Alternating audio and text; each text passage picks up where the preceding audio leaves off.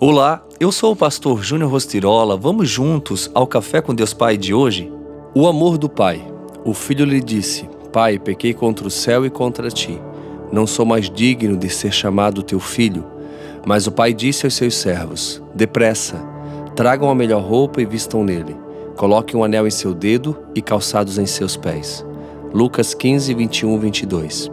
Na parábola do filho pródigo, Após desperdiçar toda sua herança irresponsavelmente, o filho resolveu voltar para a casa do pai.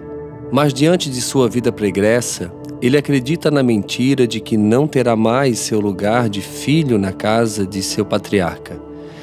Em quantas mentiras você tem acreditado a seu respeito a ponto de não ver mais razão para viver, não ter mais forças nem ânimo para dar nenhum passo em direção aos seus sonhos e projetos, que a seu ver nem existem mais. Mas saiba que os seus sonhos não morreram. Você ainda pode vê-los realizados. Por muitos anos eu acreditei em muitas mentiras a meu respeito, que me paralisavam.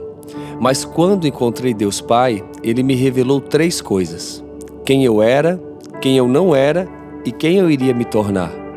Para a glória do Senhor, ele me confiou uma grande obra, não só na minha cidade, mas como um alcance que eu jamais imaginei, por meio de tantos projetos.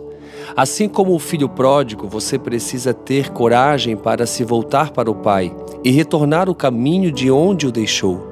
Para isso, arrependa-se, ponha o pé na estrada e aproxime-se de Deus com confiança, sabendo que Ele o perdoa e tem o melhor para refazer em sua vida. Deus, Pai, tem um lugar para você à sua mesa Tome também essa decisão de restabelecer o seu relacionamento com Ele e assim provar do seu infinito amor e bondade. E a frase do dia diz: Somente em Deus podemos encontrar descanso, paz e alegria para a alma.